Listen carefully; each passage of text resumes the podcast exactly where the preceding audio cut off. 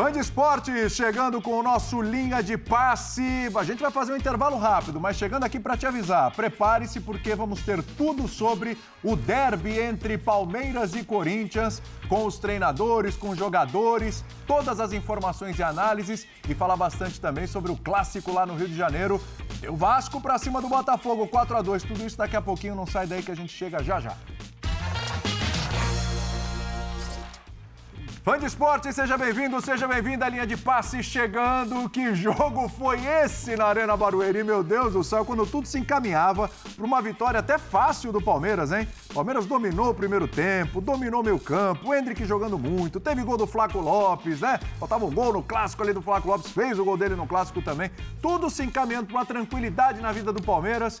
Eis que o Corinthians ressurge. O Abel tem que fazer algumas substituições ali no segundo tempo, tira a Hendrick, tira o Flaco e tal. O Corinthians cresce, o Cássio é expulso, vai o Gustavo Henrique pro gol, Yuri Alberto se machuca, o Corinthians fica com dois a menos. E ainda assim, no finalzinho, finalzinho, finalzinho, o Garro, hein, primeiro dele com a camisa do Corinthians, empata numa cobrança de foto espetacular, mas que contou também com a descrença do Everton, né? O Everton falou: não, essa aqui não vai entrar. Entrou, meu amigo. Não foi na bola como deveria. E o Corinthians arranca um empate, a gente fala empate heróico. Porque realmente o professor Celso Zelt está com a gente aqui, Bertozzi também, Jean Odd e o Breiler Pires. Realmente, prof, do jeito que estava a coisa se encaminhando, parecia que o Palmeiras ia passear em Barueri. Que coisa, hein? Olha, William, boa noite a você, aos companheiros, a todos, todas que nos assistem. Vou te dizer uma coisa. quando, a gente, quando a gente fala que o futebol permite certas coisas, geralmente a gente está no campo da teoria. Sim. Em tese, antes mesmo desse clássico, Palmeiras favorito absoluto. Durante quantos minutos desse clássico? 70 oh, e tantos aí, minutos do é. clássico.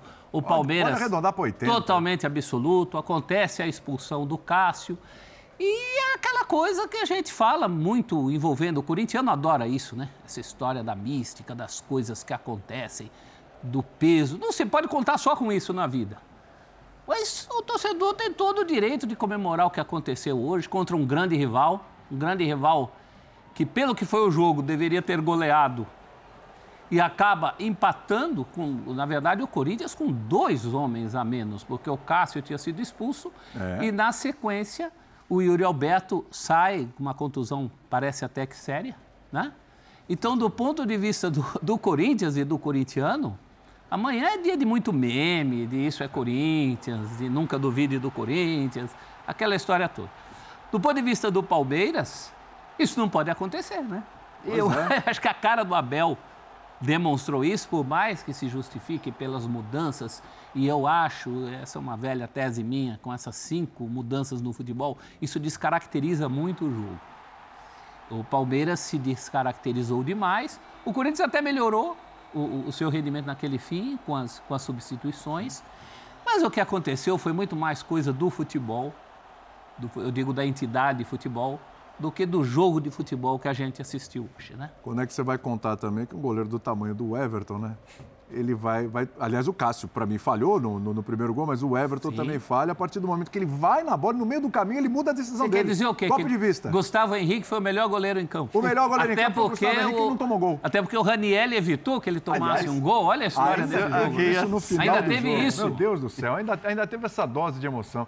Jean, me explica aí o que aconteceu com o Palmeiras, pelo amor de Deus. Tudo bem? Tudo bom, William? Boa noite, companheiros. Pois é. Bom, primeiro acho que o, o, Celso foi perfeito, né? É uma é um roteiro que talvez só o futebol permita, porque é, existem outros esportes em que viradas improváveis acontecem, mas é, vou, vou, citar o tênis, por exemplo. Né? Você sabe que tem um match point que, que ele pode dar uma vitória para um tenista, mas você sabe que se aquele game for vencido pelo outro, o tênis às vezes muda tudo de uma hora para outra. Sim.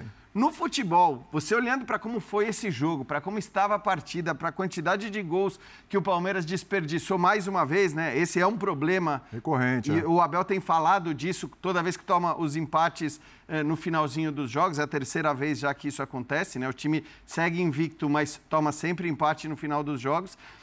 E toda vez que isso aconteceu, o Palmeiras tinha perdido muitas chances de gol. Não foi diferente hoje, como disse o Celso, poderia ter goleado E aí, aqueles roteiros espetaculares que só o futebol propicia, porque é, quando estava 1x0, você ainda fala, ó, oh, se não matar o jogo, né? Tem... Aí o Palmeiras faz 2x0.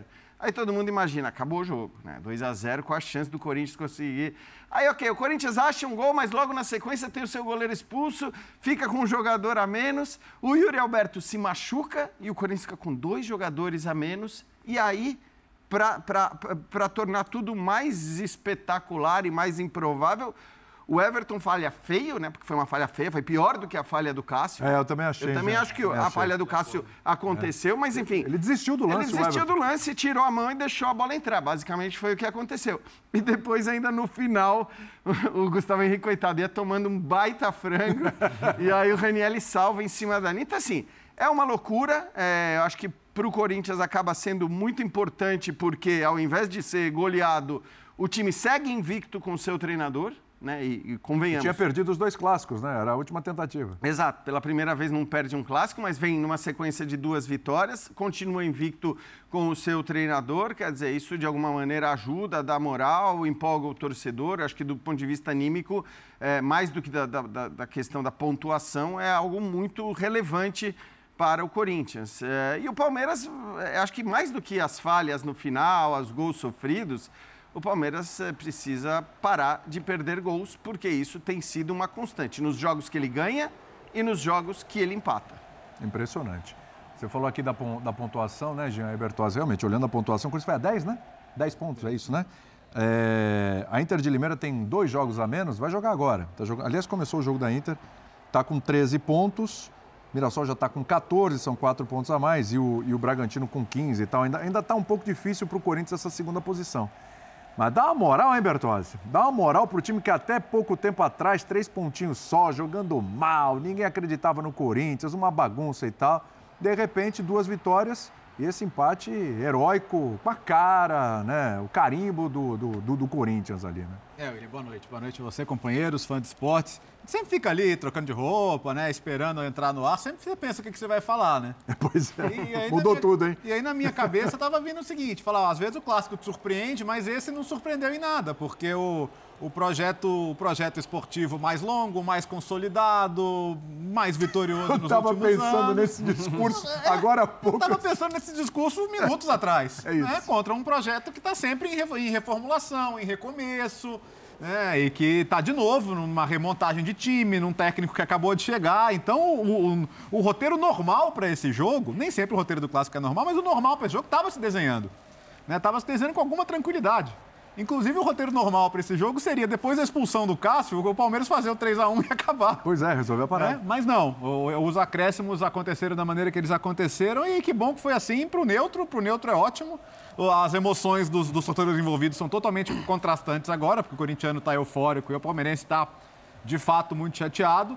Mas acho que para quem estava vendo o jogo ali apenas para ver um, um espetáculo de futebol no final do domingo, acabou vendo coisas incríveis no final. O que, que diz para a sequência da temporada? É, eu, eu, acho que se tem alguma coisa que o Abel e técnicos que pensam como ele odeiam, é a sensação de não ter o controle, de, de não ter o jogo decodificado aqui na sua cabeça, de algo que fuja a, a, a sua capacidade de ter o controle. E, e, quando ele viu isso acontecer, especialmente depois do primeiro gol, você viu a expressão dele no segundo gol ali é pesada, né? De quem é, essa, essa volta para o vestiário. Tô curioso para a coletiva. Viu? É, é não, não, certamente não é muito legal.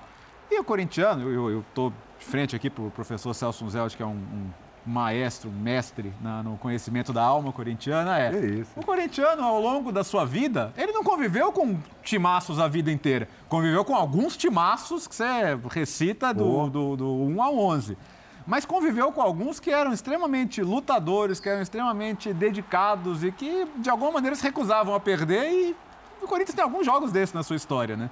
E talvez a gente fale desse jogo daqui a algum tempo, porque. Não, o próprio quanto, confronto quanto, com. Quantos roteiros desses tivemos? Não, né? Só de ser contra o Palmeiras, é. assim ah. como seria do Palmeiras contra o Corinthians, Sim. isso já valoriza para sempre. Tem o gol do Ronaldo, o fenômeno no último minuto, é verdade. voltando. Presidente prudente. Tem, eu, eu assisti um Corinthians e Santos Corinthians perdia do Santos por 1 a 0. O Ronaldo foi expulso.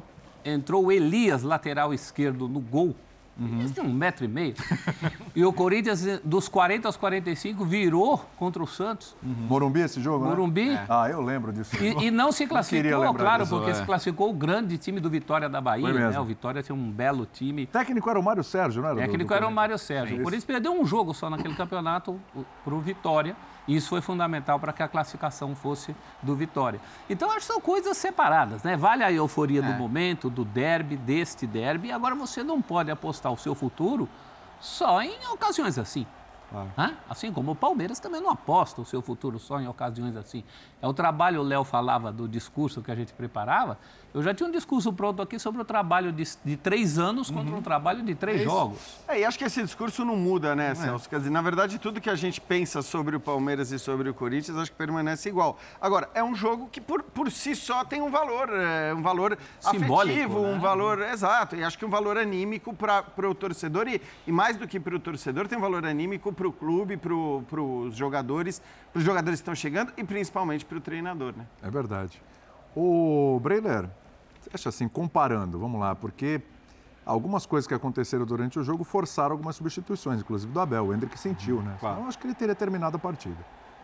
Mas assim, dá para dizer que o Abel foi melhor do que o Antônio na escalação é, e nas opções táticas mesmo dentro da escalação. E depois, na hora das mudanças, aí o Antônio Oliveira levou a melhor sobre o Abel? Boa noite, William, Boa noite. companheiros. É uma questão difícil, porque, de fato, o Palmeiras foi superior na maior parte do jogo. O Palmeiras termina com mais finalizações, com mais posse de bola, é, teve o controle da maior parte da, do jogo. É, a escalação do Abel funcionou muito bem, com, não só por ter Hendrick e Flaco Lopes, e o Hendrick resolve um problema do Palmeiras com essa formação, com três homens no meio campo, que era falta de profundidade, o Hendrick dá isso, velocidade para as transições, então funcionou muito bem essa formação no Clássico. E também pelo funcionamento é, defensivo. O Corinthians é, conseguiu atacar em certos momentos, mas não fez o Palmeiras sofrer durante o jogo. Então, é, se a gente analisar pelo que as equipes produziram, Palmeiras seria o, o, mereceria uma vitória. A vitória tranquila que ia se encaminhando até é, 10 minutos para o fim do jogo. Mas o Antônio Oliveira vai muito, muito bem nas substituições, porque todas elas funcionam tudo que ele fez deu certo de alguma forma. O Caetano estava mal do lado esquerdo, ele vai com o Hugo, até porque precisava atacar um pouco mais. Do lado direito, o Mateuzinho entrou bem, para mim melhorou a produtividade do lado direito. E o, o, lado direito ele reconfigurou e por ali até saiu, acabou saindo o gol do Yuri Alberto. O Gustavo Mosquito entrou por ali. Eu imaginava que o Biro entraria pelo lado esquerdo, entrou pelo lado direito, fazendo uma dobradinha com o Gustavo Mosquito, puxando um pouco a marcação. Isso foi fundamental para o Gustavo Mosquito ter um um contra um com o Piquerez. E no meio-campo, é, acredito que ele fez um, um movimento interessante. Ah, o, o Biro deu sustentação é, até no momento em que o Palmeiras perdeu um pouco com a saída do Zé Rafael, e mesmo o Zé Rafael jogando com um pouco mais de dificuldade, porque no, eu vejo que o Zé Rafael se adaptou muito bem à função de primeiro volante, é. enxergando o jogo de frente, ele flui melhor. Então, mesmo com essa dificuldade, é o Zé Rafael. O Gabriel Menino não conseguiu sustentar esse nível e o Corinthians foi crescendo por ali. O Pedro Henrique estreou, estreou bem. E aí, além do Antônio Oliveira, a gente, eu vejo que as opções que ele teve durante o jogo funcionaram, mas é o peso também de ter reforços, de poder contar com eles. Então, é Pedro Henrique, Mateuzinho do lado direito. O próprio Garro, que recentemente chegou. Né? É, o Biro voltando. É um, é um, reforço, né? É, é. Recente. É, o Gustavo Henrique, que terminou no gol, mas fez um bom jogo. Então, é, é o, um bom técnico contando com melhores opções de banco. E isso, para mim, fez a diferença. O Corinthians, é, do meio do segundo tempo para o fim, melhorou. Era um Corinthians um pouco mais organizado, um Corinthians que conseguia ter um pouco mais de fluidez nas transições. E, para mim, né, do ponto de vista ali de mérito, o Corinthians produziu para marcar pelo menos um gol. Então não foi na base do aleatório total. Houve um mérito também do treinador, que soube usar as peças que tinha no banco. O Garro, é, entre eles, para mim, o principal reforço, é, e fazendo valer esse status, nos três jogos que jogou, jogou muito bem. Todos os quatro, né? Eu, contando com é. o jogo contra o Santos que ele estreou.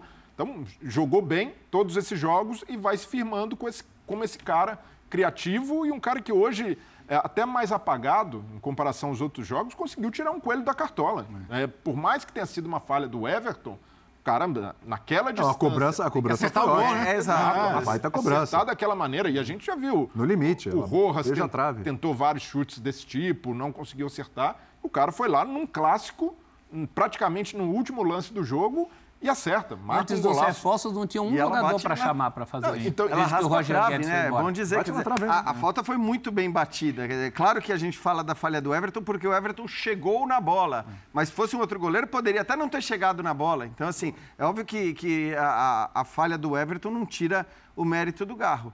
Eu só, assim, em relação às escalações, para mim foi uma surpresa, e acho que foi uma surpresa para todo mundo, porque é, pelo menos do ponto de vista. Foi uma surpresa para todo mundo, primeiro a ausência do Veiga.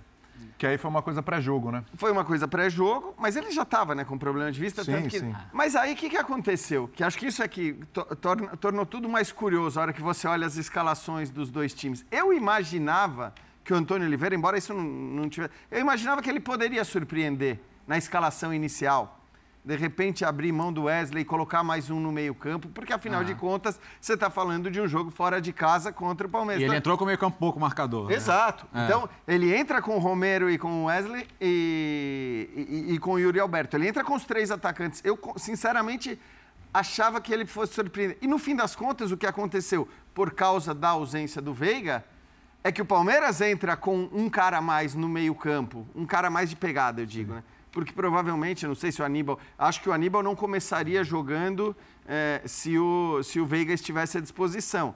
E aí, essa superioridade do Palmeiras no meio-campo ficou muito clara também pela questão numérica. O Palmeiras tinha mais jogadores ali. E o Fausto Vera baixa a intensidade em relação ao Maicon. Muito, muito mal, Fausto Vera. Muito. Mais uma vez. Né? Então, assim, acho que muito se deu. E é engraçado, porque talvez fosse o jogo para você imaginar. Esse é um jogo em que o Corinthians vai entrar mais encorpado no meio-campo e o Palmeiras vai entrar com a sua escalação normal, com um meia e dois atacantes, né? E os dois alas subindo muito. E no fim aconteceu o contrário. O Palmeiras entra com um volante a mais, vamos dizer assim. O Corinthians mantém os seus três homens de frente e, e, aí depois eu acho que aí sim as mudanças, como disse o Breiler, aí tem a ver também com o nível dos reforços que ele recebeu e acho que isso é muito importante para o Corinthians. O Corinthians, por mais que, claro, né, assim, o roteiro a gente já explicou, não era o normal o Corinthians chegar ao empate, mas teve a, a, a importância sim da entrada dos jogadores que vieram do banco e que vieram bem, né?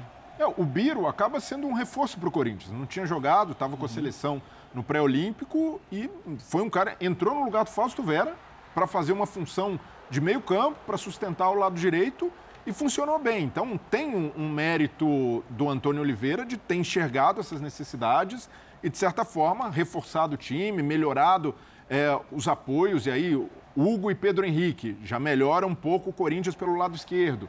Do lado direito, a reconfiguração total. O Fagner também acabou dando muitos espaços por ali. Então, foi um, um, um mexidas, é, de certa forma, eficazes, que tornaram o Corinthians um pouco mais organizado, mas ainda assim, é, se a gente pega um time com a experiência do Palmeiras, com a cancha, em estágio muito, mas muito mais avançado que o Corinthians em termos de elenco, de maturidade, de trabalho do treinador, sofrer um empate como sofreu acaba é, por erros primários. E eu digo erros primários porque eu incluo também o, a falta que o Rony fez. Desnecessária. Total, né? já, já havia sido uma falta ali no Yuri Alberto, não precisava. O, o, o, Rony faz uma falta que não, era só cercar o Pedro Henrique longe do gol, tentando abrir para chutar. Tudo bem que não é o Rony não é um marcador, não é do ramo. Mas não pode fazer uma falta daquela no fim do jogo, o adversário com dois a menos, só tendo o recurso da bola parada, e o Palmeiras ofereceu de bandeja com essa falta. E o Everton, goleiro também do nível dele, é, fazer ali um, um golpe de vista praticamente, tirando a mão, é algo que a gente não está acostumado. É, o Palmeiras pagou por isso. Então tem também né, o, a desatenção do Palmeiras no fim do jogo e até uma certa displicência, porque, repito, num outro time, se fosse o Corinthians cometendo esse tipo de falha, até por tudo que está vivendo nesse início de temporada, é algo aceitável. No caso do Palmeiras, eu vejo que o, o Abel saiu irritado, com razão, porque entende que era um jogo que o Palmeiras tinha na mão e acabou entregando por, por falhas que não são é, normais de jogadores com a experiência que, que estão acostumados a trabalhar com Abel nesse nível de exigência e concentração. Foi uma raríssima conjunção de fatores. Olha, eu, eu vejo futebol há 45 anos. Eu nunca vi um goleiro dar golpe de vista em bola parada. falta passasse no nariz dele como passou. É, não, quando você diz assim, dá golpe de vista em bola parada, o cara ficou parado, uhum. foi no ângulo tal, não deu, não tinha como não, chegar. Não, bola, né? assim, é Agora, é o... ele ir e parar no meio do dele, caminho. No meio é uma bola na mão dele, é, você dá assim, golpe de vista tem, bola tem, tem dois tipos de golpe de vista. Um que você acha que a bola vai e de repente ela cai, é. e o outro é quando você tá na bola e desiste de ir. Essa, e, essa é raríssima. Esse, esse, esse foi, esse foi o caso. Esse foi o problema. O Everton tava inteiro. Então, não, é que, não é que ele parou no meio do caminho, ele parou já no fim do caminho. E eu fico, Porque parou, parou por quê? Mas eu fico imaginando a cabeça do Everton Everton, no fim do jogo, o time dele com dois a mais uhum. e faz duas faltas bestas uhum. próximo da área dele. Então ele já está ali. Eu não posso ceder mais uma oportunidade uhum. para o que era o único recurso do Corinthians. Você acha que ele trocou parada. uma possibilidade de escanteio achando que ia fora? Então, ele... Ah, mas fez errado. Não, fez errado. Fez errado, não, não pode. Decisão, tem que... não, não, justifica o erro dele, mas é, imagino que o pensamento era não ceder né? mais uma oportunidade para o Corinthians, que seria o escanteio. E já que a gente está falando dos goleiros que falharam, e o Cássio realmente falha no, no gol, a dia bola ruim tá na, do Cássio, na não? palma da mão dele. Um dia, dia ruim do um Cássio. dia que acabou pior ainda, é. né? É, no lance em que o Cássio tomou o gol também, tem os antecedentes, né? A, so, a liberdade que a defesa do Corinthians dá. O, o, Corinthians sempre deu, desde o Campeonato Brasileiro do ano passado, era o time que mais proporcionava chutes aos adversários, pelo espaço que dava. O, o Corinthians jogava numa outra sintonia em relação a todos os concorrentes do, do campeonato, inclusive a time que caiu, como o América, como o Goiás. Ninguém dava tanto espaço para o adversário. E o time, o Antônio Oliveira chegou agora, ele ainda está acertando essa sintonia. Eu acho que em Ribeirão Preto, por exemplo, o time começou numa pegada que não tinha muito tempo. Sim. Eu até comentei, acabou aquela moleza dos adversários em relação ao Corinthians. Mas naquele mesmo jogo toma um gol de rebote é, em não, que o adversário então, tem toda a liberdade. Aí tem uma coisa, né, Celso? Porque eu acho que isso é importante. Não adianta o Corinthians também olhar para esse placar. Eu acho que o placar tem que ser comemorado, tem que ser celebrado. É uma história muito legal, é um jogo contra o Palmeiras, um roteiro absolutamente inusitado, mas assim. O Corinthians foi muito mal no jogo. Eu acho que o Corinthians foi mais bagunçado do que eu até imaginava que ele fosse ser do seu lado da esquerdo da defesa, principalmente, né? O Palmeiras atacou com muita facilidade por ali. Então, eu acho que é, é, é legal, tem que curtir o resultado, tem que desfrutar, tem que comemorar mas acho que tem muita coisa para ser feita, tem muita coisa para arrumar. Né, Jean? e eu acho que é normal também, se você considerar que, enfim, é um elenco novo, né? O Corinthians tem um elenco novo, um técnico que acabou de chegar, que foi para o seu terceiro jogo. Então é, é, normal que seja assim. Acho que a gente até imaginava, que... não que o jogo fosse ser ah. com o final que ele teve, mas acho que de resto, né, se a gente a gente imaginava mais ou menos o jogo que foi até os 35, 40 minutos do segundo tempo.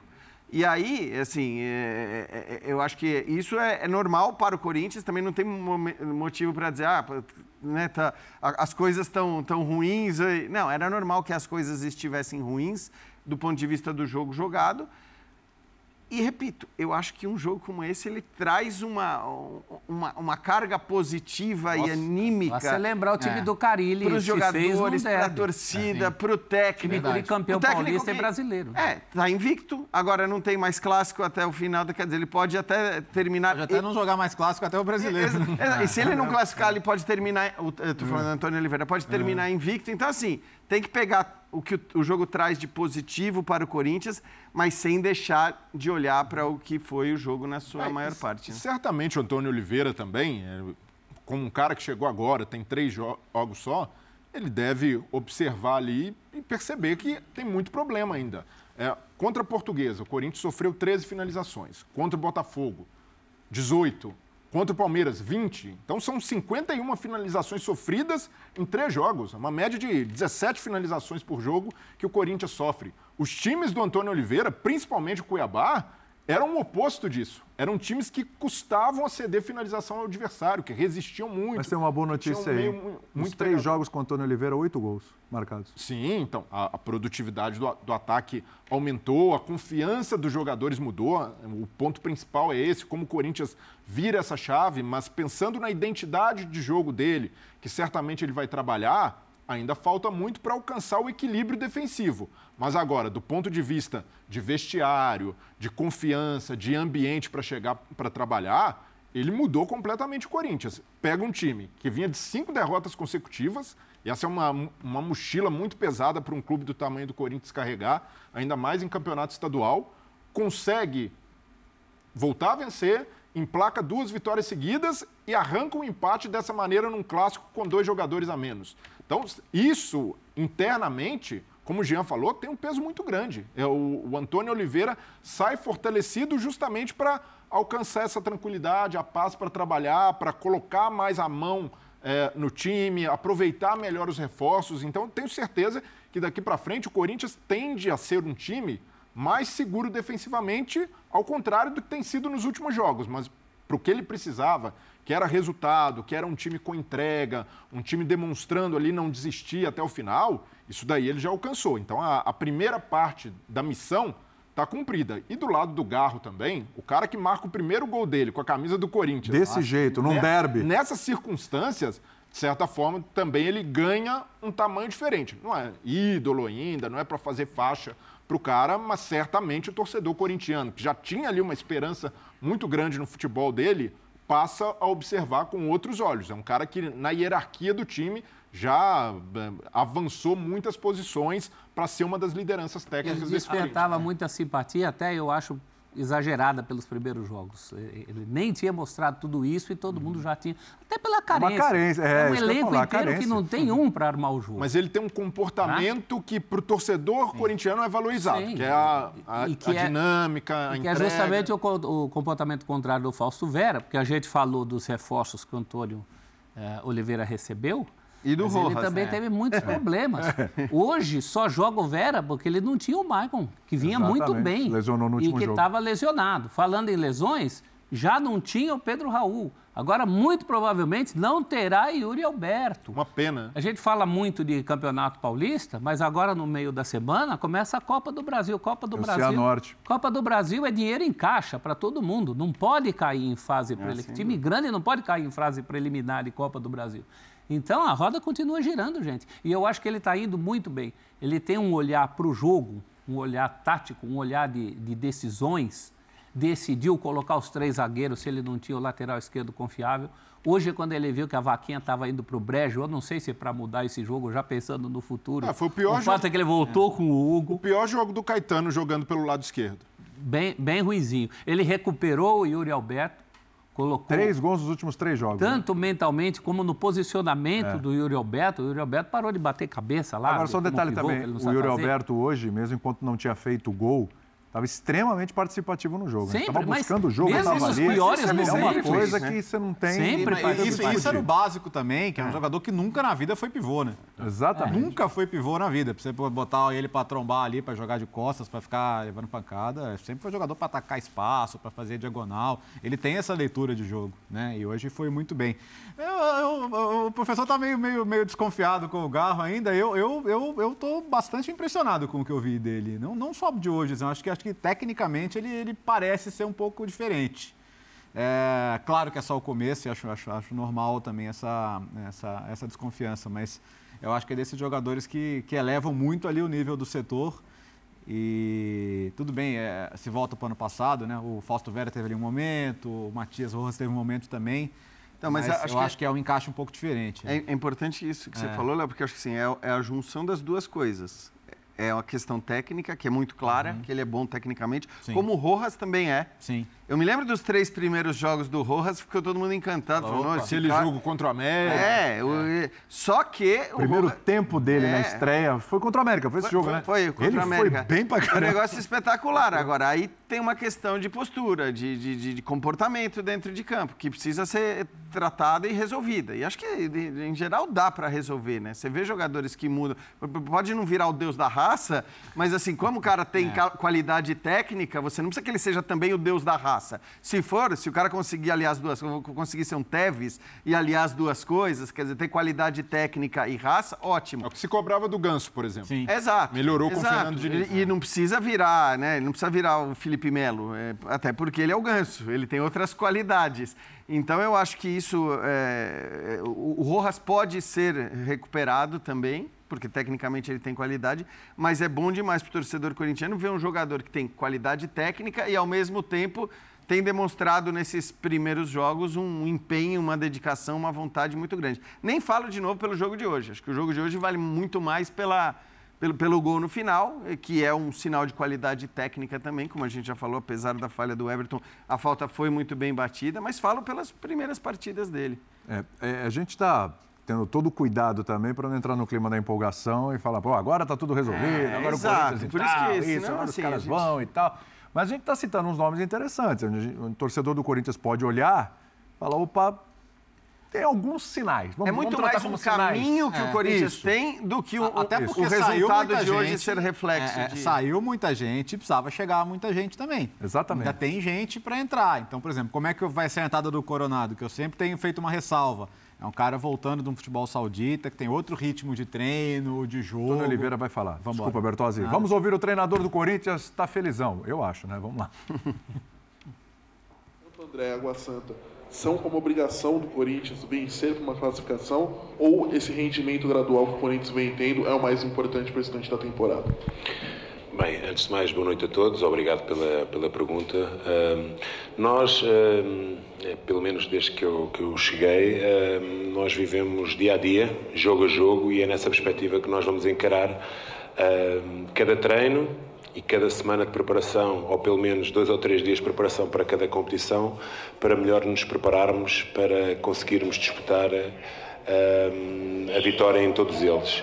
Uh, eu acho que eh, nesta altura uh, o mais importante para nós é nos prepararmos, descansarmos. Eu entendo a pergunta, mas eu acho que com os jogos de Ponte Preta, Santo André e Água Santa vamos ter tempo para trabalhar sobre eles, debruçarmos sobre eles, mas é, é, é, é de perceber que uh, muito provavelmente uh, ganhando os três jogos uh, estaremos apurados. Mas nós não podemos ir do céu ao inferno numa, numa semana. Eu percebo que a cultura desportiva brasileira, mas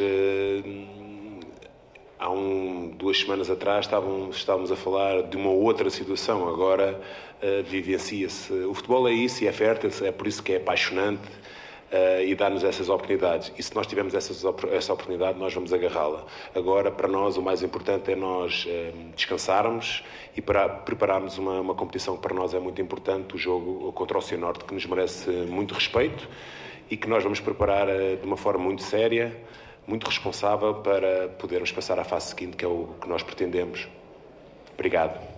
Antônio, boa noite. Boa noite. É, futebol não é igual basquete, né? Que o técnico pode parar o jogo em todo lance no final para orientar a sua equipe e tal. E hoje, se você pudesse ter 15 minutos para reunir a sua equipe, para orientar a sua equipe, depois de perder o goleiro, de ficar sem goleiro, de perder mais um jogador, você pararia, mas você não teve esse tempo.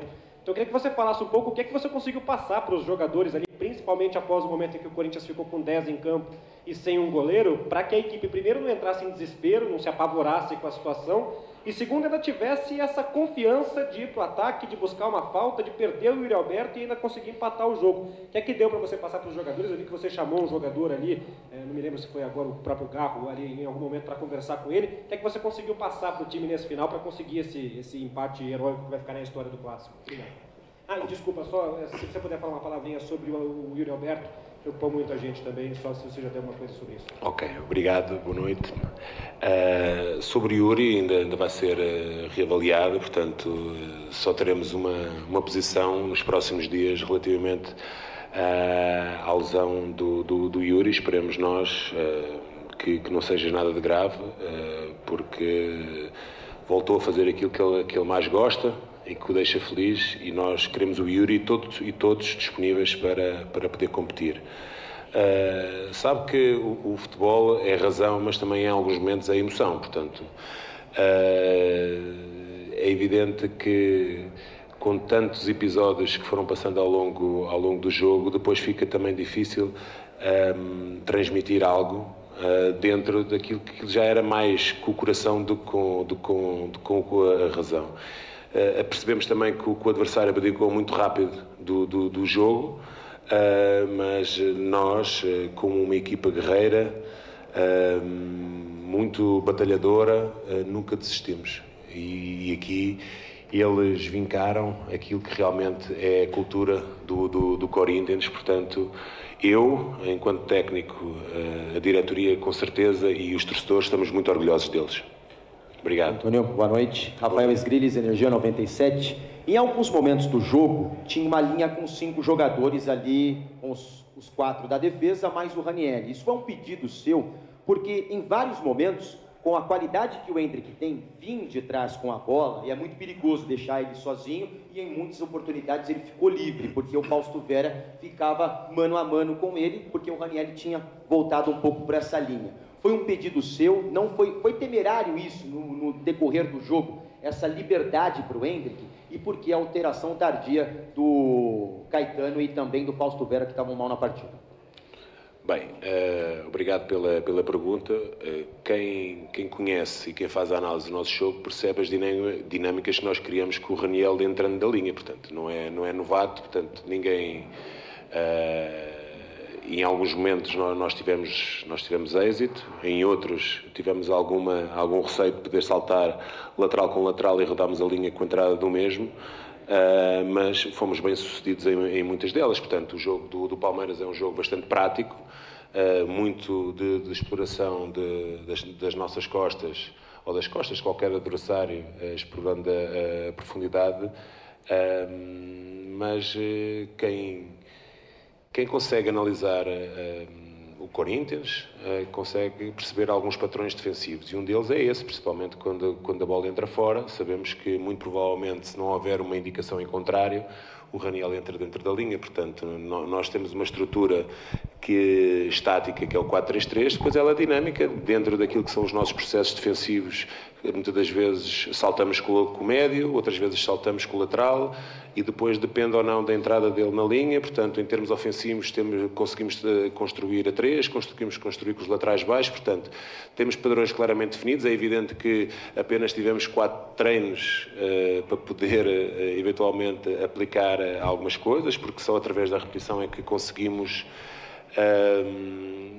Conseguimos consolidar comportamentos. a tendência é sempre que a equipa melhore, porque uh, vai, vai perceber que este é o terceiro jogo, não é? Terceiro. Terceiro.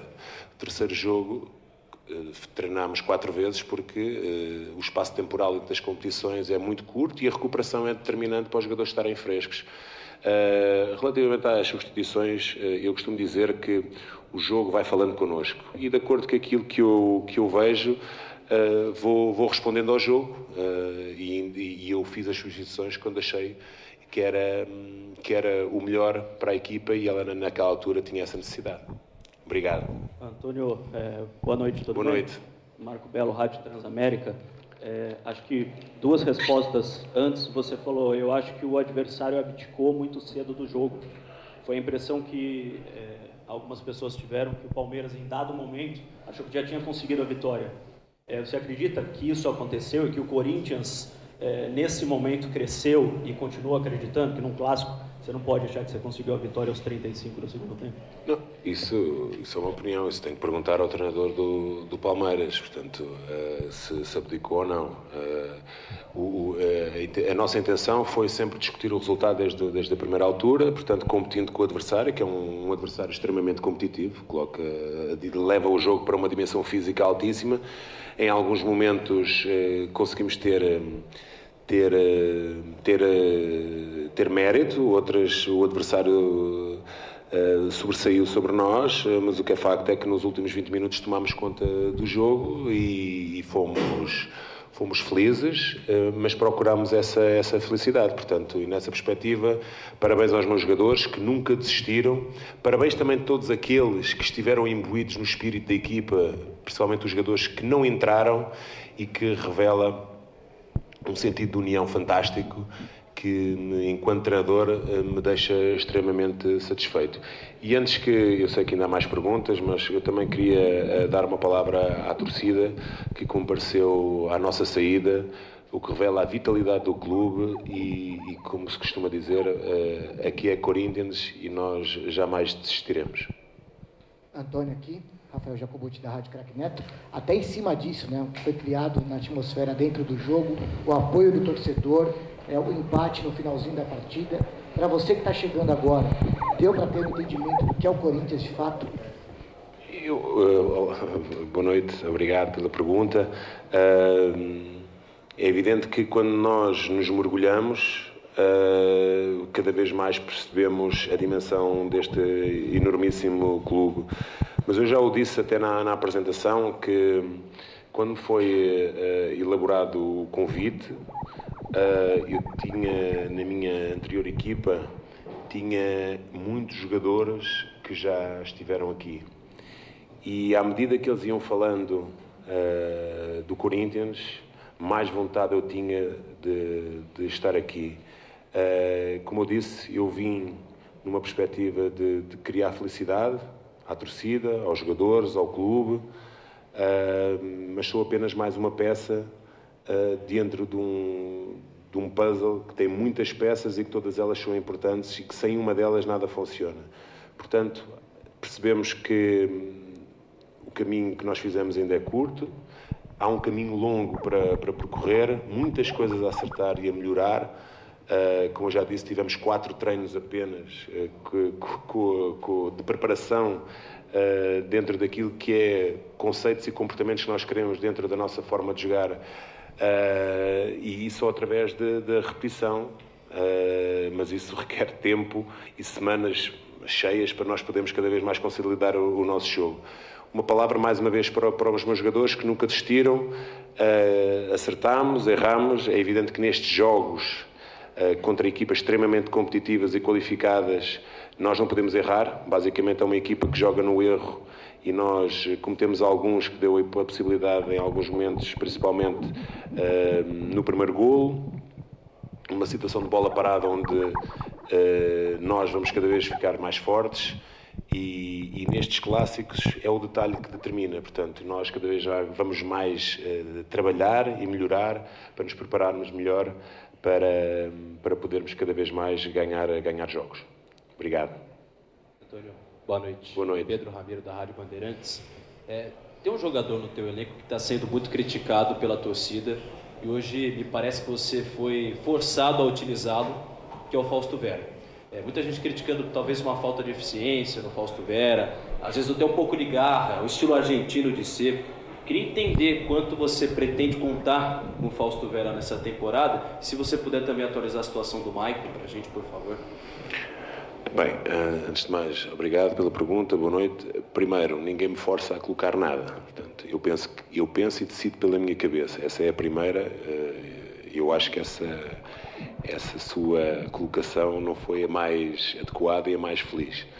Uh, depois, todos os jogadores para mim contam, são importantes e também todos passam pelos mesmos momentos. Portanto, de resgate de confiança do seu futebol e conto com o Fausto e conto com todos os outros e aqui é sempre rendimento. Quem tiver rendimento, joga. Quem não tiver, não joga. Portanto, é muito simples a minha forma de, de, de trabalhar. Uh, e, e, pronto, portanto, não, não, não há muito mais a acrescentar sobre esse, sobre esse tema. Muito bem, tá aí o Antônio Oliveira. Daqui a pouquinho a gente deve ouvir o Abel. Tá demorando para aparecer o Abel, deve estar tá esfriando a cabeça, né? Conversando ali com os jogadores, para não chegar muito pilhado na hora da coletiva. Informações aqui da nossa Lili Nascimento. Yuri Alberto, trauma na costela e cotovelo. E o Cássio, trauma no quadril, tá? Ambos vão passar por avaliação médica Bom, eu não tenho experiência aqui, né, em medicina esportiva, então eu não posso dizer. Normalmente você pode. Né? Meu, no, no, meu tempo é bom, né? Falava, tira uma chapa. Isso, tira uma chapa. No nosso tempo, nosso tempo, é. nosso tempo. Tira uma chapa aí. Então, uma avaliação para saber quais as condições dos dois jogadores. Acho que o Corinthians está muito é. bem servido de goleiro reserva. Está muito bem servido. Qualquer problema com o Cássio tem um goleiro ali excelente. Aí o problema no ataque é se já não tem o Yuri Alberto, já não tem o Pedro Raul, né? É, o problema é esse, porque já é, é organi... o segundo é. centroavante. É, é, organizar essa, essa. Vai entrar Pedro Henrique, vai jogar o Romero, como é que é? Vai ter falso 9, vai mudar o esquema. Agora, Quem vai ser o 9 aí? É... Nós não somos médicos, mas sabemos que problemas na costela é, são complicados duro. até para você respirar, né? Ele, quando Exatamente. teve o problema lá, ele tinha problema para respirar. Veja isso. o Verrete, que teve uma então. fissura aí na, na, na costela, foi para o sacrifício e tal, e acabou ficando dois jogos é. fora aí. Voltou hoje, fez gols, daqui a pouco a gente fala. Voltou hoje não, já voltou no meio de semana, né? Voltou, no, meio, voltou no meio de semana. E hoje já fez, já fez gols aí pelo Vasco, a gente fala sobre isso daqui a pouquinho. Agora, Jean, diz uma coisa antes do Abel, esperamos o Abel, né? É, tem como explicar por que, que o Palmeiras enfia a faca, mas não torce? É, isso está se repetindo, né? É, de fato tem acontecido bastante. Não lembro, foi depois do jogo com a Inter de Limeira, né?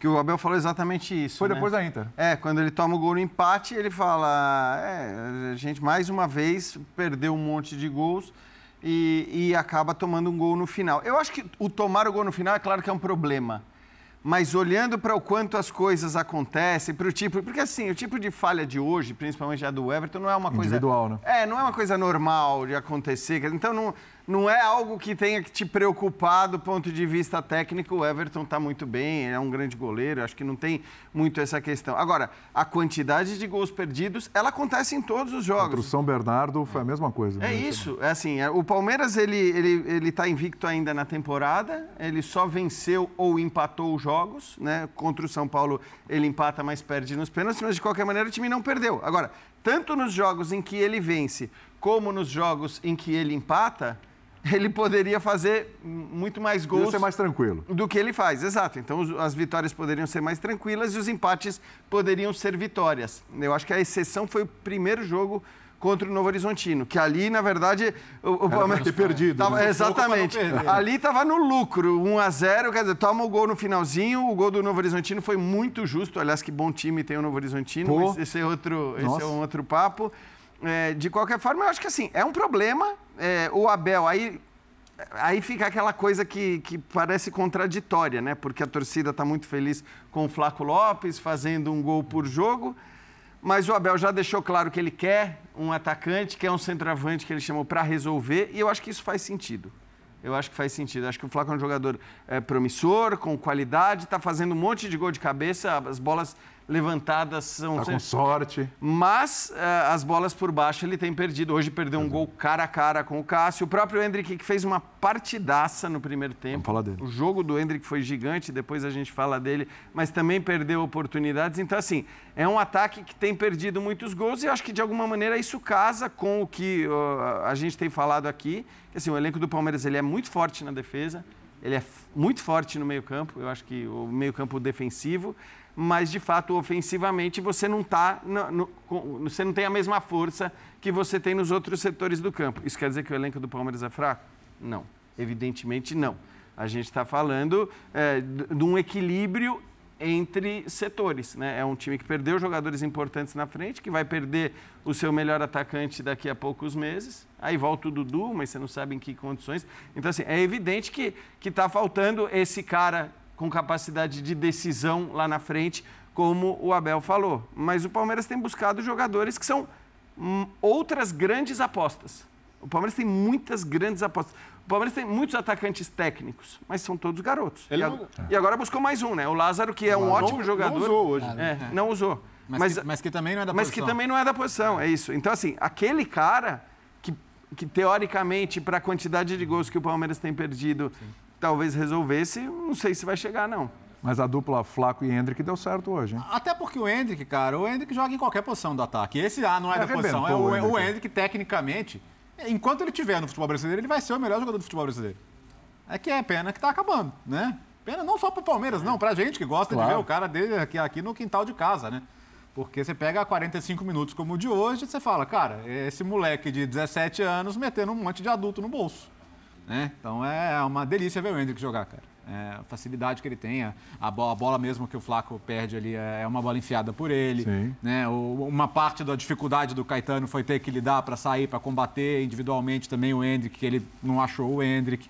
Além né? disso, né, né Bertol, só, só para apontar, para você uhum. continuar teu comentário, é, outra coisa, o Hendrick realmente se movimentando todos os lados do campo, dando opção, é. É, chutando, finalizando, mas o Hendrick roubando bola. Roubando bola, pressionando, e assim... Impressionante, impressionava, você voltava a roubar. Como ele roubou bola? Isso é uma coisa que, assim, é, já, já tem que ser assim desde o começo, desde a base. No dia que ele pisar no primeiro treino dele do Real Madrid, você acha que vão pedir para ele só dar, dar passe, dar drible, fazer gol? É o jogo todo, meu amigo. É, mas eu, o lado bom para o Palmeiras é que, pelo menos, as duas opções do Abel hoje, as opções principais de ataque, estão ali fazendo deles. É, o, o Flaco Lopes, bem, artilheiro do time na temporada, o Hendrick já voltou, já fez gol.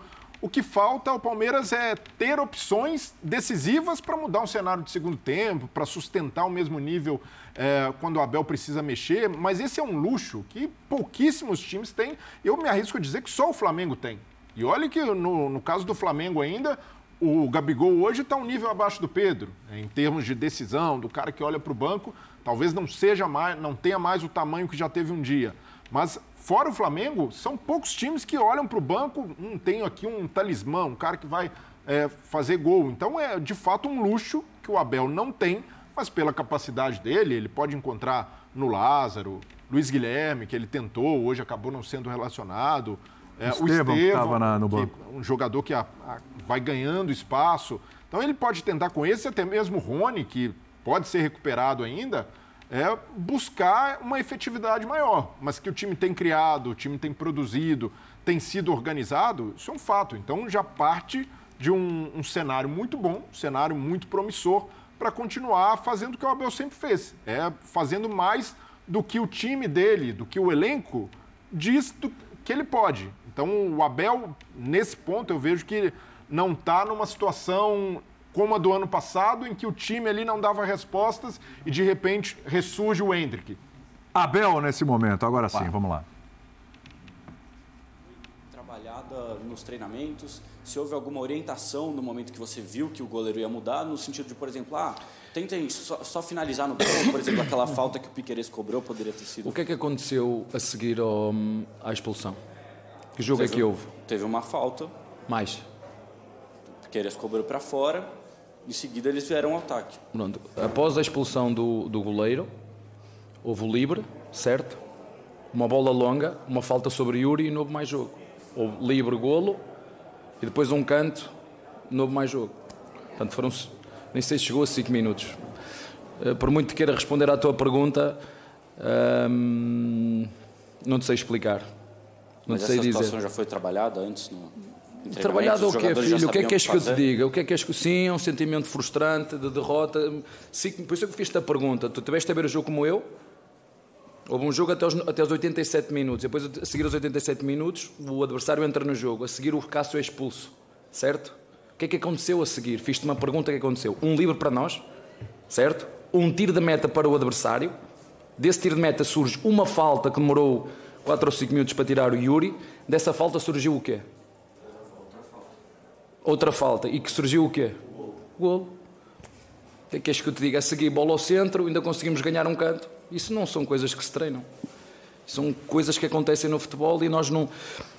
Eu gostava que tu me perguntasses assim, não era esses últimos 5 minutos? Gostava que tu me perguntasses era, será que o Palmeiras durante os 87 minutos, o volume que criou, não devia ter feito outro resultado mais elástico? Aí eu gostava de ouvir essa pergunta. Abel, aqui, tudo bom? É, o Palmeiras, igual você falou agora, durante os outros 87 minutos, mereceu um resultado mais elástico, criou bastante oportunidade. O que, que você sente que foi o primordial assim para esse domínio do Palmeiras Eficácia. terminar com um empate? eficácia.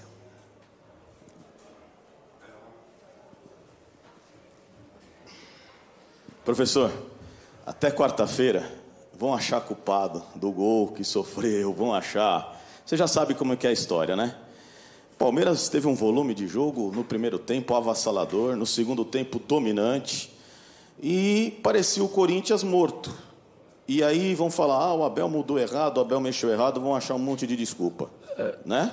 Vão achar aí uma... eu sou capaz de. Não, não, eu sou. Não, não, não, só, não só estou te colocando uma, falando uma coisa, Bel. É o que vão falar e é o que já estão comentando. Mas como você mesmo diz, aqueles da internet que ficam lá na internet vão analisar dessa forma. Vão falar que o Everton tirou a mão da bola, que o Rony fez uma falta desnecessária.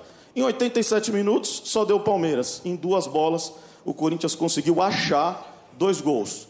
Não quero, apontar, não quero pontuar a saída de bola errada do Piqueires, porque faz parte, é um coletivo, mas é um erro do Piqueires de saída de bola. E o Rony, lógico, a gente sabe que ele é um cara afoito, inclusive ele causa a expulsão do Cássio, ele faz uma falta e o cara acerta um pombo sem asa ali, que duvido que daqui mais 10 anos ele vai acertar uma igual essa. Qual é o seu sentimento, Abel? Sentimento de derrota, uh, sentimento de que. Hum, aí eu concordo, acho que as substituições não foram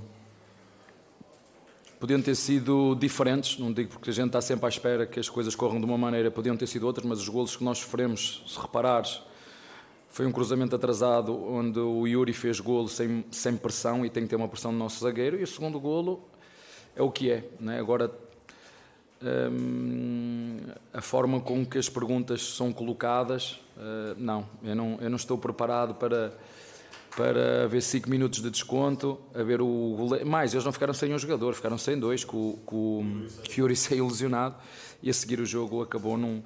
Eu já falei aqui várias vezes com, com vocês, um, e o futebol é mais que por isso, porque só acaba quando termina, e tudo pode acontecer, é, como aconteceu hoje aqui. É, concordo que houve realmente um jogo até os 87 minutos, onde, mas tem sido, não é de agora, tem sido já no último jogo, nós produzimos, produzimos muito um, para o número de, de, finalizações e de golos que, que, devíamos ter feito e não, e não fizemos, mas o futebol é assim. Um, um, como te disse, acho que fizemos um jogo uh, intenso, a criar muitas oportunidades, não deixar o adversário sequer jogar. Uh, lembro-me de uma do, Ed, do, do Hendrick no final da, da, primeira parte em cima do Cássio, lembro-me de, de, outra do Flaco Lopes, lembro-me na segunda parte um, um, inclusive um golo que foi anulado e bem anulado. E o futebol é isto, é, hum, não sei, uns chamam-lhe competência, outros chamam-lhe uh, culpa o treinador é, é, hum, é ruim, um, outros chamam-lhe sorte, outros chamam-lhe azar, uh, chamam-lhe o que quiser, o futebol é mais que por isso mesmo, uh, mas o sentimento é sim, é um sentimento de derrota, porque era um jogo que poderia ter acabado com outro, hum, com outro resultado, e como eu sempre vos digo, a eficácia no futebol é um elemento muito, muito importante. E nós fizemos 87 minutos de categoria, um, onde podíamos ter construído um, outro tipo de resultado, mas o futebol é assim. É um, uma falta, uma segunda falta, um livre bem marcado, eh, uma bola no último segundo quase que entra e não entra, quase em cima da linha, nem foi o goleiro que tirou, foi um jogador que estava por trás do goleiro. Eu vou tentar, como o teu colega, vou tentar eh, replicar isto no treino, tentar arranjar um exercício para eu melhorar este, estes últimos 5 minutos. Vou Vou, vou perceber ainda melhor a pergunta do teu colega, a ver se consigo preparar a minha equipa para estes 5 minutos finais, que foi o que aconteceu. Em 5 minutos o jogo, o jogo mudou, porque não perdemos, mas o sentimento é derrota, assim, pelo menos é aquilo que eu sinto. Um, foi o sentimento com que eu fiquei, ainda para mais por, por todo este volume que fizemos, 87 minutos. Abel, boa noite. Gustavo Soler da Rádio Bandeirantes. E dentro desse volume de jogo, alguns fatores históricos na partida, né, desde de 69, um argentino não marcava pelo Palmeiras em um derby e agora o Flaco Lopes marca. O Hendrick vira o jogador mais jovem da história do Palmeiras a marcar num derby e a torcida que estava fazendo festa, estava apoiando no final do jogo, criticou bastante o Everton pelo momento do gol. E agora você ganha uma semana cheia, né, com a mudança do jogo da Portuguesa para o dia 28, só joga dia 24 contra o Mirassol e como você está falando, né, um sentimento de derrota. É uma semana para trabalhar a recuperação mental dos jogadores depois de um baque, de um empate como foi no jogo de hoje ou como será esse momento de preparação para voltar a, a, ter o time, como você mesmo disse também, né? um time poderia ter feito um placar mais elástico e acabou cedendo o empate. Não, é... Se falarmos em cima de todas as emoções e do torcedor e tudo mais é normal, mas o torcedor não, não sofre mais que nós, isso eu tenho a certeza disso, porque eu conheço os meus jogadores. Como te disse, um, se queres olhar para os 5 minutos do teu colega, queres olhar para os 87 minutos que nós fizemos, um, é esperar que a nossa equipa mantenha esta tua esta pressão, esta intensidade, que em vez de fazer dois, que faça três ou quatro, porque podíamos ter feito. Eu ainda não vi o lance, eu acho que a bola bate no posto antes de entrar, não tenho a certeza. Parabéns ao adversário, não tenho muita coisa a dizer. Hum, podíamos estar aqui a discutir, eh, como te disse, a sorte, o azar, a felicidade, tudo mais. O futebol é um jogo e um jogo tem isso, tem sorte isso há um jogo até os 87 minutos e depois acontece coisas que por muito que tu que tu as queiras preparar, que muito que queiras, o futebol é mais que por isso mesmo, porque hum, o resultado muitas vezes toma conta dele.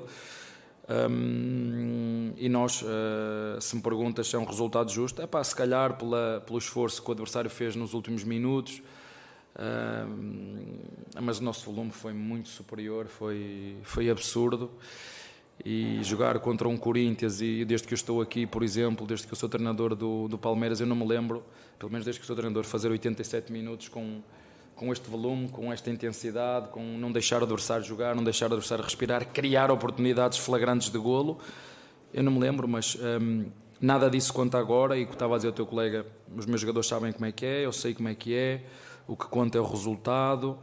E, hum, empatamos o jogo e pronto, e, e mais um jogo se eu disser que é mais um jogo sem perder, já vai não sei quantos que nós não perdemos, isso conta para alguma coisa agora. A mim não me conta, a mim não, não me satisfaz porque merecíamos outro resultado, mas hum, eu não vou mudar nada daquilo que se passou. Parabéns ao adversário, conseguiu fazer uh, dois belíssimos golos hum, e conseguiu chegar ao final do jogo com, com um goleiro que não era o goleiro e que no último segundo jogo tirou uma bola em cima da linha, nem foi o goleiro, já viram? Foi um jogador que foi para trás do goleiro.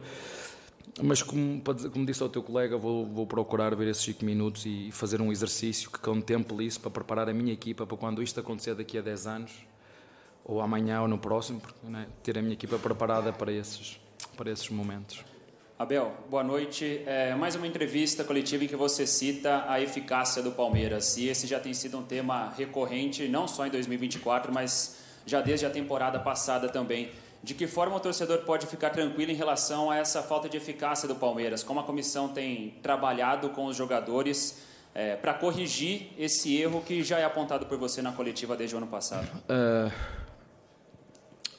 depende para o lado que tu queres olhar é? se quiseres olhar para o lado do copo meio cheio, para o lado de cima ou para a parte de baixo. Eu não estou a dizer que nós, não, nós criamos, é, temos muito volume para a quantidade depois de golos que produzimos. Eu acho que tu és inteligente e viste hoje o jogo como, como eu e, e sim, fizemos três golos, um deles estava fora de jogo, mas ainda tivemos outras oportunidades para poder fazer. Um, é só isso que eu falo, eu não estou a dizer que nós não estamos a criar ou que não estamos a fazer. Agora, hum, e nem é esse o problema. Atenção, não é esse o problema que nós, o ano passado, desde que eu sou aqui no Palmeiras, batemos. Porque é preciso lembrar disso, às vezes vocês eh, gostam, e esta é uma altura de criticar. Eh, nós batemos recordes de tudo, não é? caso tu não, é? não, não, vamos só pegar nas coisas que tu queres que elas sejam ditas. Quem foi o melhor ataque do ano passado? Quem foi a melhor defesa do ano passado? Quem foi o melhor ataque há dois anos da, da Libertadores? Quem bateu recorde de golos? Quem bateu recorde de vitórias fora? Portanto, não vamos entrar por aí. Vamos aceitar que foi um jogo eh, que aconteceu o que aconteceu. Eu vou preparar, vou tentar preparar a minha equipa para, para este tipo de situações nos últimos 5 minutos e continuar a, a, a, ajudar os meus jogadores para continuar a. eu, eu não, não adianta, o que eu vou falar agora não adianta. Eu, eu vi 87 minutos de uma equipa a fazer um futebol total. Futebol, sabe o que é futebol total? É futebol total. E depois, em 5 minutos, deitámos tudo a perder responsabilidade do treinador, responsabilidade dos jogadores, todos somos responsáveis por tudo e o futebol é isto. É, é giro perceber quando, como o futebol virou, quando o Palmeiras empata com, o Corinthians, da forma como foi, o sentimento é de derrota. É, como cresceu, como crescemos, como somos tão exigentes e vamos continuar a ser. E, e aceitar que para o nosso adversário foi uma vitória e para nós foi uma derrota em função de tudo o que se passou nos 87, mais os 5 ou 6 minutos que houve desconto, que não houve mais do que duas faltas, um, um escanteio e um tiro de meta. Não houve mais do que, do que isso.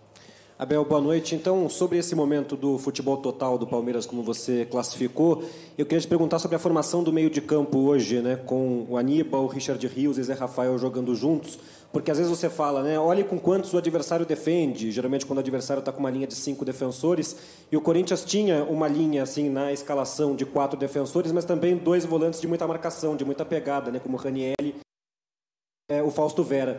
Então eu queria que você falasse da importância que esse meio de campo tinha para manter o Palmeiras no ataque, para manter o Palmeiras envolvendo o Corinthians e para que a bola voltasse rapidamente para o Palmeiras quando o Corinthians Olha, recuperasse a bola. O Corinthians fechava com linha de 5, não era linha de 4. Quando a bola passava a linha do meio campo, o Raniel entrava na linha, na linha defensiva e fazia uma linha de 5 clara.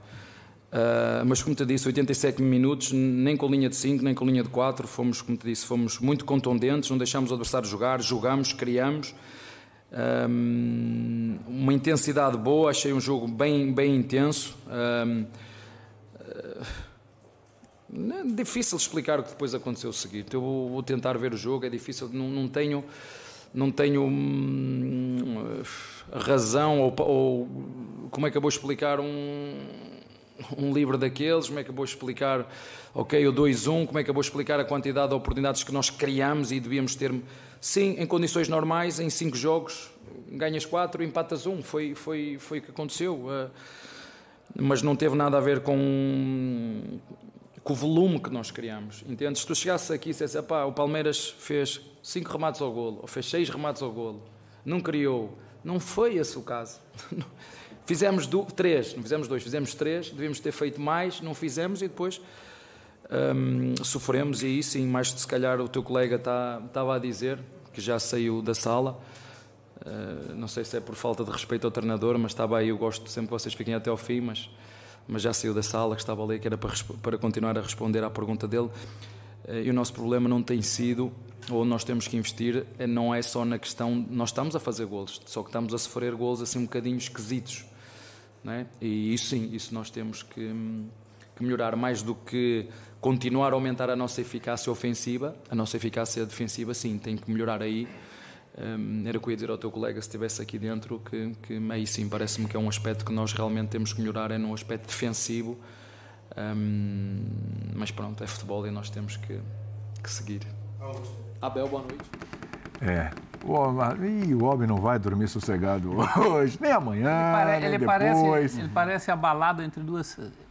É um discurso, né? Ele ao mesmo tempo joga a culpa na casualidade do futebol, mas eu gosto mais da primeira parte, em que ele simplesmente fala não fizemos os três gols que tínhamos que fazer por falta de eficácia. É que eu acho que a divisão, que é a divisão de, de, de, situações faz, faz sentido que o Jean tá, já tinha destacado aqui. Assim. O, final, o final tem casualidade. O final. Sim, mas o por, recorte por final que tem, houve tem casualidade. casualidade. Mas por que houve a Se casualidade? Se você faz uma diferença de três gols, você precisa claro, de três exato. casualidades. O fato é esse. Eu, acho mas... que, eu acho que a análise é essa. O Palmeiras não está matando o jogo. Aí e tem uma outra coisa também. Ele dá brecha para casualidade. Um... O futebol é cheio de casualidade. É, e tem uma outra coisa. Você perder a chance de fazer 3 a 1 3, não, no caso ali 3 a 0 no Santo André, no meio de semana à noite, e tomar o gol no último minuto tem um peso. Uhum. Deixar de golear o maior rival e tomar o, o, o, empate, como aconteceu com o Palmeiras hoje, tem um peso totalmente diferente. Sim. Nisso eu concordo. Agora, isso tem um porquê. Isso não é só a casualidade do futebol. Ele acabou de falar, ele foi muito bem no discurso todo. Então, ele falou, não é de agora que eu estou falando. Pois é. Foi isso que Desculpa, aconteceu. porque chegou, ele chegou em um momento em que ele, ele, ele abusou da ironia. Ele falou, ah, preciso treinar o time para pegar cinco minutos contra um time sem goleiro. Ele quis dizer mais ou menos isso. Porque né? ele estava sendo cobrado é, por isso e então, ele ficou irritado. É, na, primeira, é, na primeira pergunta. Sim. E no final das contas, assim, ele chegou à conclusão de que se o time atacar melhor e defender melhor, ele não vai... Né? É. Pode parecer o básico, mas que ele não vai sofrer desse jeito no final dos jogos, né? É, eu, o que me chamou a atenção, assim, primeiro eu lamento que a entrevista do Abel tenha sido como foi. Porque, primeiro que assim, eu, eu acho o Abel o cara das melhores entrevistas. Nossa, quando, a entrevista do meio de semana foi maravilhosa. Então, maravilhosa. Quando equilibrado, quando consciente. Ele, ele é o cara que fala não só do Palmeiras, ele fala muito sobre o jogo, sobre as escolhas táticas, sobre o campo, aquilo que a gente durante tanto tempo cobrou de outros treinadores. No final ele deu umas pinceladas ali, quando É, no final calmo. sim, ele passou a... Mas, além disso, ele fala muito sobre contextos do futebol brasileiro em que ele tem absoluta razão e que as pessoas não gostam, às vezes, porque ele é estrangeiro e acham que ele está se metendo no nosso espaço, mas ele trabalha aqui, então acho que ele pode falar. Então, eu lamento muito quando ele está nessa pegada de hoje. Porque a pegada de hoje assim: é uma pegada em que ele começa, primeiro, querendo intimidar os repórteres de alguma maneira, para que os, os repórteres, eh, talvez de alguma maneira, se intimidem justamente na hora de fazer uma pergunta, e a gente viu que isso até aconteceu, aconteceu ali. Funcionou. Teve uma ali que. Enfim. É... Não sou eu que estou falando, estou dizendo. Por... Não, então, não vou nem entrar nessa. Agora, foi feita uma pergunta já para o final da coletiva, que era exatamente a que ele tinha que ouvir, a que ele pediu para ouvir no começo, quando os caras falam da falha no final e tudo mais, ele falou: o que você quer que eu faça assim? Porque tudo bem, eu até entendo. Ah, o Rony não devia ter feito a falta, o, o, o, o Everton não deveria ter tirado a mão. E a. Então, assim, ok, estou de acordo que ali não tem muito de treinamento. Mas aí ele falou: eu gostaria de ouvir uma pergunta sobre as chances que a gente criou tudo mais. Aí no final, tem um repórter que faz exatamente essa pergunta absolutamente pertinente e diz: o que você vai fazer para resolver a quantidade de chances criadas, o volume que o Palmeiras teve, que não tem se transformado em gol, como você mesmo já falou tantas vezes. Aí ele fica pé da vida com o repórter que perguntou isso. Ele fala: ah, olha a quantidade de chances que a gente criou, olha o volume que a gente teve. Olha... Ele tem razão, o time teve muito volume. Agora, a pergunta foi: por que tantas chances desperdiçadas? Você precisa treinar os seus atacantes, você precisa contratar um outro atacante. O que, que você vai fazer para resolver essa questão? No final, ele, essa foi a ele reconhece que precisa trabalhar a eficácia. Não diz como, não, mas reconhece. Então, mas, e a defesa? Não, mas pois é, mas o, o, problema não é esse, porque assim, ele tem falado da eficácia com absoluta razão, como eu disse, inclusive no, no começo do programa, antes dele da entrevista, falei, o problema do Palmeiras tem sido esse, perde muitos gols, todos os jogos. E ele concorda. E ele queria ouvir uma pergunta sobre isso. Agora, ninguém vai fazer uma pergunta, porque senão é um elogio. Falar, puxa, parabéns, Abel. Seu time cria muito, seu time produz muito. Parabéns, um abraço, próxima pergunta. Não, a pergunta é justamente... Mas teve pergunta desse Abel, tipo também. o seu time cria muito, o seu time produz muito, porém, essas chances não estão sendo convertidas em gol. O que você vai fazer para isso? E aí ele ficou pé da vida com o cara que perguntou isso. Então aí não dá. Aí o Abel pisa muito na bola. Ele tinha que dizer se ele acha que os atacantes estão prontos, não estão prontos, se falta treinamento de finalização, e aí tudo bem, pode voltar a reclamar do, do calendário e, okay, tudo, tudo, mais. É, mas seriam respostas mais corretas do que a resposta que ele deu, se irritando com o cara que fez a pergunta que ele pediu. Foi Exatamente. praticamente a pergunta que ele pediu no começo da entrevista. Vamos falar um pouquinho do Clássico Carioca? Vamos nessa? Temos mais uns 10 minutinhos aí, né, Silvani? Silvani, nosso editor-chefe. 10 minutinhos. Vamos falar do Clássico Carioca porque deu Vasco. 4 a 2 para cima do Botafogo. O Botafogo vai ter mais um clássico pela frente contra o Fluminense, os dois que fez duas derrotas, e o Vasco fechou a trinca de clássicos aí sem perder. Dois empates e essa vitória sobre o Botafogo. E... Agora, que coisa, hein? Não, pode falar, prof, quer dar um Não, dado aqui. E, eu, ia, eu ia dar um pitaco sem perder e sendo melhor que os seus adversários. Nos três. E é. nos três, nos dois que não ganhou. Hoje o Botafogo teve bons momentos, mas é inegável que o Vasco mereceu a vitória por 4 a 2 até porque mexeu do seu jeito de jogar muito bem. Agora, impressionante, Bruno, porque assim, o, o, o, Vasco tinha feito cinco gols nos jogos que, que disputou. Só nesse já foram quatro. Hoje, abriu uma caixa de ferramenta, hein? E o Verrete desencantou. Fazendo dois. Finalmente. Provando que está realmente recuperado, né? Chamou Falando fisicamente, inclusive. Chamou responsabilidade no pênalti. Até desperdiçou ali um lance que estava até impedido, mas mostrou ali a, a, presença dele. É um cara fundamental hoje no Vasco, até porque não tem um reserva absoluto. Esse aí, o Piton, que faz o gol da virada, é o melhor jogador do Vasco na temporada. Se a gente analisar a constância, regularidade, participações decisivas em gols, ele tem entregado muito, então é, é, o principal jogador do Vasco hoje, sendo lateral esquerdo. O Paier dá uma assistência maravilhosa para o Galdames marcar o gol de empate. O que você achou do David hoje, hein? Porque eu achei o David importante hoje no sistema. Não, ele, ele Levou a marcação. Dá, dá, o, pa, dá o passo para o Piton. Exatamente. Então, nesse cenário de escassez ainda de opções, principalmente desses jogadores de lado, ele tem sido útil. Um cara muito combativo, que ajuda nessa pegada pós-perda que o Ramon valoriza tanto. Então, para mim, o Vasco teve um mérito nesse jogo que foi deixar de lado todos os problemas de arbitragem, a turbulência da semana, nota oficial. O Vasco entrou focado em jogar bola. Então, isso aí ficou visível. Quando toma o primeiro gol, muito ali também por inconstância defensiva. É, o Rojas e o Medel não, não tinham jogado juntos ainda. O, o Rojas e o Maicon não tinham jogado juntos por causa da ausência do João Vitor e do Medel. Então é normal que o Botafogo explorasse também essa falta de entrosamento. Assim saiu o primeiro gol, mas o Vasco não se abateu. O Vasco continuou jogando, criando as melhores oportunidades, sendo um time mais agudo, mais intenso que o Botafogo, jogando fora de casa. Então poderia ter sido ali uma uma situação que desestabilizasse o Vasco. Teve até uma situação em que alguns jogadores reclamaram pênalti no início do primeiro tempo, num, num lance do Paulo Henrique, uhum.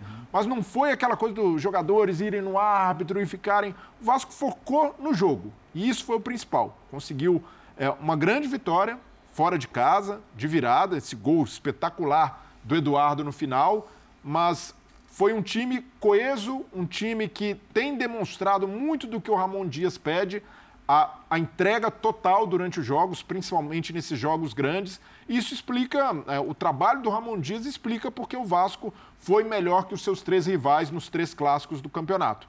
É um time que joga com uma intensidade muito alta, um time muito concentrado e bem organizado.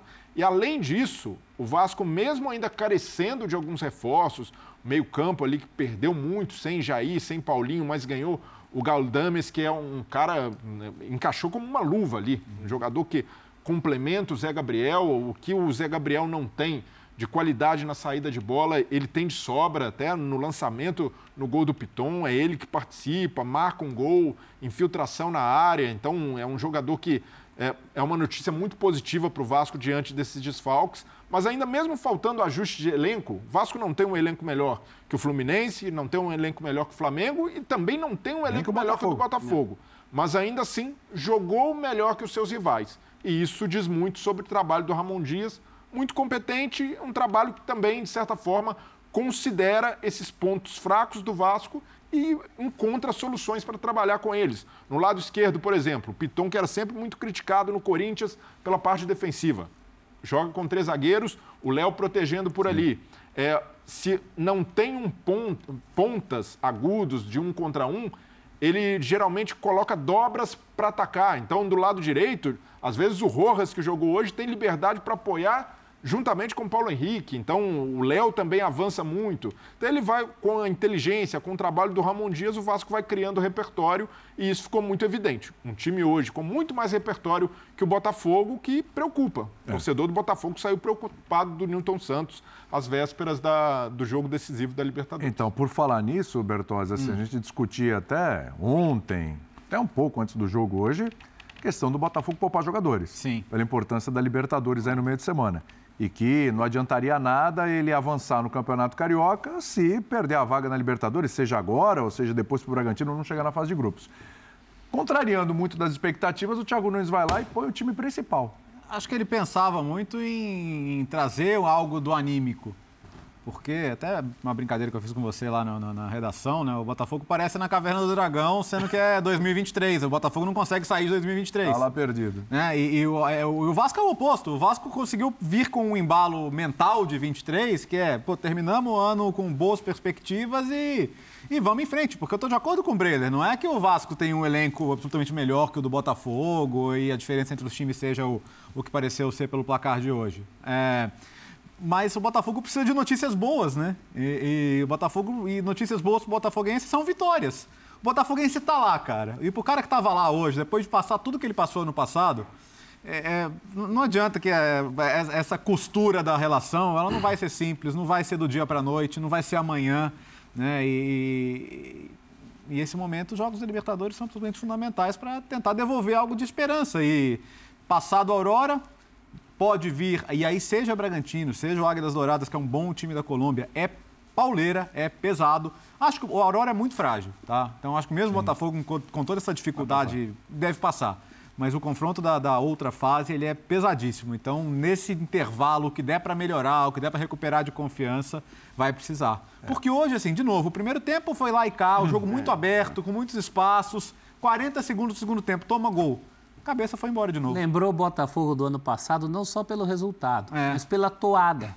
Foi um bom Botafogo no primeiro Sim. tempo. Foi melhor que o Vasco no primeiro em tempo. Em muitos uhum. momentos, melhor que o Vasco. Consegue fazer um gol com cara de 2023, a cara positiva, né? Do Tiquinho, do Eduardo, do chute do Eduardo que tem endereço certo, um time intenso roubando bola como o Botafogo que tinha fôlego lá no primeiro turno. De repente, dentro de uma mesma partida, que é o que aconteceu no ano passado, lembrem-se de Palmeiras e Botafogo, de 3 a 0 para 0 a 4 é. no segundo tempo. Acontece tudo de novo em relação ao Botafogo. Não, e, e com um é detalhe até cruel, porque o Botafogo traz reforços justamente para tentar tirar um pouco da carga emocional dos jogadores. É. Tavam, ficaram marcados pela uhum. torcida, naturalmente, depois da perda do brasileiro. E aí esses reforços não estão à disposição para Libertadores sem Luiz Henrique, sem Jefinho, ele precisa contar com o Júnior Santos, é, precisa contar. O Savarino foi a opção, e até a melhor opção é, do Botafogo novamente. Vitor Sá, pelo lado esquerdo. E o Gatito Fernandes também entra nessa conta. Contratou o John para ser ali um substituto do PR, se machuca, vai com o Gatito e o Gatito tem acumulado falhas. Já não é. Não foi nem uma falha, mas foi um azar. azar. Não, mas, mas teve a falha na saída de bola que Ah, resulta no, é. no pênalti do Paulo Henrique. Então ele, ele já não é. E o, a saída de bola sempre foi um problema do Gatito, mas ao mesmo tempo, debaixo das traves, ele também não é mais o mesmo goleiro de seguro de cinco anos atrás.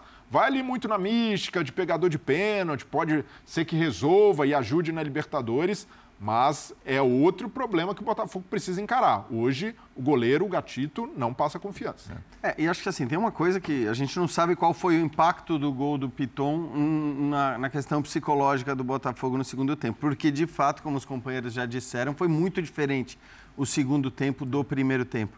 Mas ainda que seja um impacto psicológico, o, o Botafogo precisa parar de ter impacto psicológico justamente nos Demais. gols que ele sofre, seja no começo, seja no final.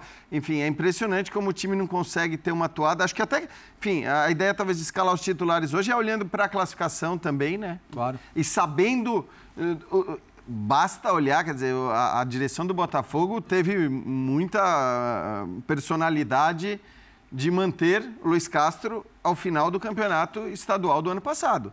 A gente lembra o, o clamor que havia pela demissão do Luiz Sim. Castro, né? por incrível que pareça. Eu gosto sempre de lembrar disso, porque assim era tão absurdo o quanto se desejava a demissão do Luiz Castro e aí ele faz aquele campeonato brasileiro absurdo enquanto esteve no Botafogo e muito provavelmente teria sido campeão se não tivesse ido embora. Então assim é sempre bom a gente lembrar disso, mas a gente lembra também o impacto que um campeonato estadual tem no ambiente do clube. E aí acho que quando você conhece o, o, o, ambiente do futebol brasileiro, você fala, cara, eu preciso me classificar, eu preciso estar nas semifinais, eu preciso jogar com os meus principais jogadores, mesmo que eu tenha uma Libertadores ali para frente. É bom lembrar, só para a gente ir para o break, né? O Botafogo nesse momento fica fora da zona de classificação no Campeonato Carioca. O Vasco ultrapassou. Tem o Nova Iguaçu, que vai jogar daqui a pouco, por incrível que pareça, tem um jogo nove e meia da noite, no- de domingo, no Campeonato Sim, Carioca. em Bacaxá. Tem. É, contra o Aldax, né? Contra o Aldax, que não Que ganhou de ninguém, todo- não fez perdeu gol em ninguém, nada até agora. Então, o Botafogo ficou numa situação assim, ainda tem um clássico contra o Fluminense. O Vasco não tem mais clássicos. Vai pegar o Volta Redonda e a Portuguesa. Portuguesa. E a Portuguesa. Depende né? só das próprias forças para Só das classificar. próprias forças para se Duas classificar. vitórias e o Então, Vasco está classificado. O Botafogo corre o risco de, pelo segundo ano seguido, ficar fora ali do Campeonato Carioca. Ponto final do Linha de Passe. A boa notícia é que amanhã tem mais, às 10 da noite. Não perca, por favor. E na sequência tem o Sport Center. Valeu, Jean. Obrigado. Valeu. Valeu, Bertozzi. Valeu. Obrigado, Breno. William. Valeu, Boa semana. Valeu, valeu, Tem William. aqui, aqui. Pronto, agora os dois. Um aqui, um aqui. Pronto. Tem carona agora, prof? Opa, Aí, opa, tá balinhas. Ah, tem. Comprei mais. Ah, é, ainda Comprei bem, mais. aquelas acabaram. Pode deixar.